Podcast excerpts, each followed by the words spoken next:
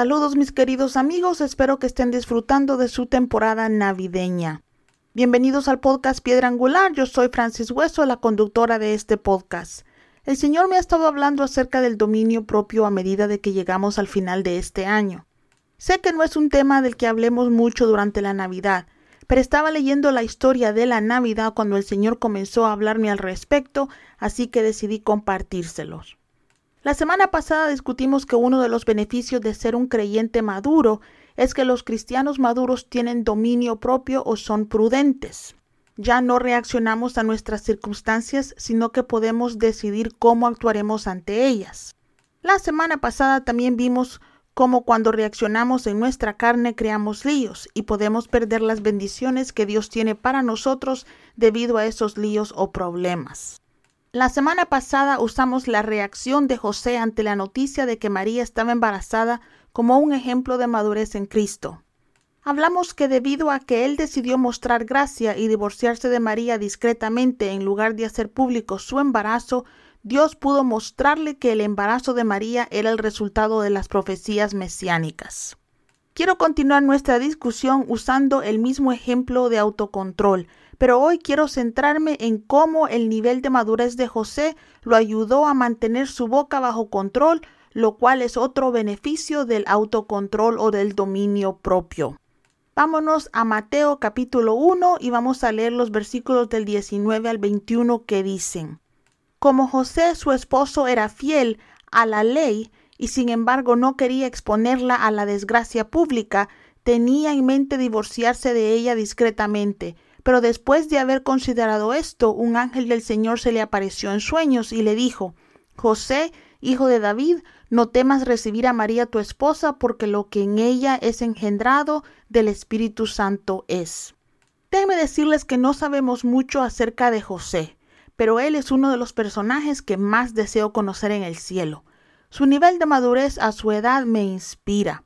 Por supuesto que no conocemos qué edad tenían María y José cuando se casaron, pero era costumbre en esos días que los hombres se casaran cuando cumplieran 18 años.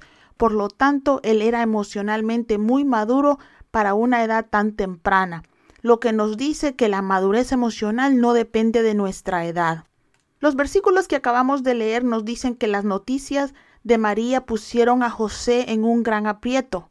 Por un lado, probablemente estaba devastado porque la mujer con la que iba a casarse ahora estaba embarazada y el niño no era suyo. Por el otro, él era fiel a la ley. Puede ser que algunas personas no entiendan por qué ser fiel a la ley fue un gran problema para José, así que déjeme explicárselos leyendo Deuteronomio 22 y vamos a leer del versículo 16 al 21 que dicen, El padre de la joven dirá a los ancianos, a este hombre le entregué mi hija en matrimonio, pero él le tomó aversión. Ahora la difama y alega haber descubierto que no era virgen. Pero aquí esta es la prueba de que sí lo era.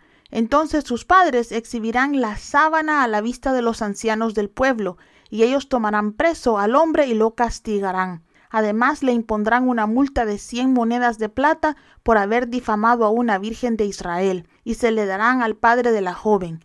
Ella seguirá siendo su esposa mientras él viva, no podrá divorciarse de ella.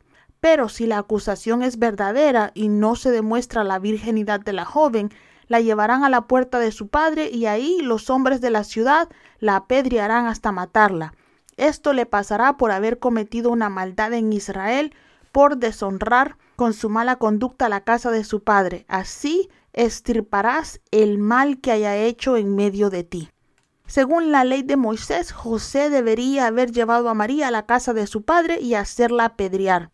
Como ella efectivamente estaba embarazada y aún no se habían acostado juntos, José tenía el derecho y la obligación de hacerlo, pero siendo el buen hombre que era, decidió mostrar gracia. En cierto modo estaba siendo desobediente a la ley al no acusar a María, pero era obvio que la amaba y conociendo a María, a lo mejor también tenía en su corazón la esperanza de lo que ella estaba diciendo, por más loco que sonara, fuera cierto. Lo notable es que José no solo decidió salvar la vida de María, sino que también mantuvo en secreto el embarazo de María, incluso con su propia familia. De lo contrario, los hombres de su familia habrían podido acusar a María de infidelidad, lo que sabemos no sucedió. Mis amigos, ¿pueden imaginarse cuántos problemas se hubiera evitado la gente si mantuvieran la boca cerrada? Lo primero que se me viene a la mente es que Sansón no hubiera muerto. Pero sigamos adelante con el tema. Vámonos a Santiago 3 y vamos a leer los versículos 5 y 6. Así también la lengua es un miembro muy pequeño del cuerpo, pero hace alarde de grandes hazañas. Imagínense qué gran bosque se enciende con tan pequeña chispa. También la lengua es un fuego, un mundo de maldad. Siendo uno de nuestros órganos, contamina todo el cuerpo y encendida por el infierno, prende a su vez fuego a todo el curso de la vida. ¡Wow! Santiago no está jugando aquí nos dice que podemos iniciar un fuego infernal si tenemos una lengua descontrolada. Un ejemplo bíblico que viene a la mente cuando hablamos de la falta de dominio propio concerniente a la lengua es el del apóstol Pedro antes de la resurrección de Jesús. Vayámonos a Mateo capítulo 17, vamos a leer los versículos 4 y 5, que dicen, Pedro le dijo a Jesús, Señor, es bueno que estemos aquí. Si quieres, levantaré tres refugios, uno para ti, uno para Moisés y otro para Elías. Mientras él todavía estaba hablando, una nube brillante los cubrió y una voz desde la nube dijo, Este es mi Hijo a quien amo, en él tengo complacencia, escúchenlo. ¿Te diste cuenta de lo que pasó? Lo que acabamos de leer es la historia de la transfiguración de Jesús. Santiago, Juan y Pedro vieron este fantástico evento viendo a Jesús hablar con Moisés y Elías, y Pedro se emocionó. A veces los creyentes inmaduros le dan rienda suelta a su boca cuando están emocionados o molestos y se meten en problemas. En estos versículos leemos cómo Dios interrumpió a Pedro y les dijo a los demás discípulos que no prestaran atención a lo que decía Pedro, sino que escucharan a Cristo. No creo que Dios estuviera enojado con Pedro, pero si somos honestos, lo que Pedro estaba proponiendo era absurdo. Moisés y Elías no estaban ahí para quedarse y divertirse, habían venido a ayudar a preparar a Jesús para su muerte. Pueblo de Dios, la Biblia nos dice en Proverbios 17:28 que hasta el necio parece sabio si mantiene la boca cerrada. A veces es mejor no decir nada que abrir la boca solo porque estamos emocionados o molestos. Pero continuando con la vida de Pedro, vayan conmigo a Mateo 26 y vamos a leer los versículos 34 y 35 que dicen, De cierto te digo, respondió Jesús, que esta misma noche, antes de que cante el gallo, me repudiarás tres veces. Pero Pedro declaró, Incluso si tengo que morir contigo, nunca te negaré. Y todos los demás discípulos dijeron lo mismo. Amigos míos, cuando no tenemos dominio propio sobre nuestra boca, hacemos promesas que ni siquiera sabemos que podemos cumplir. Estoy segura de que lo último que pensó Pedro cuando dijo eso fue que unas horas más tarde iba a negar a Jesús. Pueblo de Dios, debemos tener cuidado de nunca ofrecer cosas que no podemos proporcionar o de no hacer promesas que no podemos cumplir. Debemos recordar que donde quiera que vayamos, representamos al reino de los cielos y siempre hay gente escuchándonos. Lo último que queremos es romper las promesas imprudentes que hacemos porque nuestra lengua no tiene freno. Ahora, vámonos a Juan 18:25 que dice, Mientras tanto, Simón Pedro seguía ahí de pie calentándose. Así que le preguntaron, ¿tú no eres también uno de los discípulos? Él lo negó diciendo, no lo soy. Cuando no tenemos dominio propio sobre nuestra boca, mentimos muy rápidamente. Vivimos en una sociedad donde la mentira ya no es considerada pecado. Después de todo, la mayoría de la gente miente, pero Dios no ha cambiado de opinión sobre el pecado. Un mentiroso es tan pecador ahora como lo fue en el tiempo de Jesús.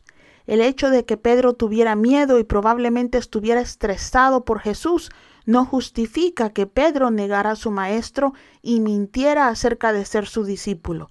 Él pecó. Por supuesto se sintió terrible por eso. pero sus sentimientos por la situación no hicieron muchos para aliviar el rechazo que Jesús experimentó por su negación. Ese es el mayor problema de una boca descontrolada, mis amigos. Muchas personas no creen que pueden causar problemas significativos con la boca, pero nuestras palabras pueden matar y en ocasiones pueden causar más dolor que las balas. Cuando carecemos de dominio propio, podemos causar división entre grupos, la pérdida de buenas relaciones y graves problemas financieros. Conozco a alguien que perdió su trabajo porque no mantuvo la confidencialidad de otro empleado. Quería ser popular entre sus compañeros de trabajo y compartió información confidencial sobre uno de ellos.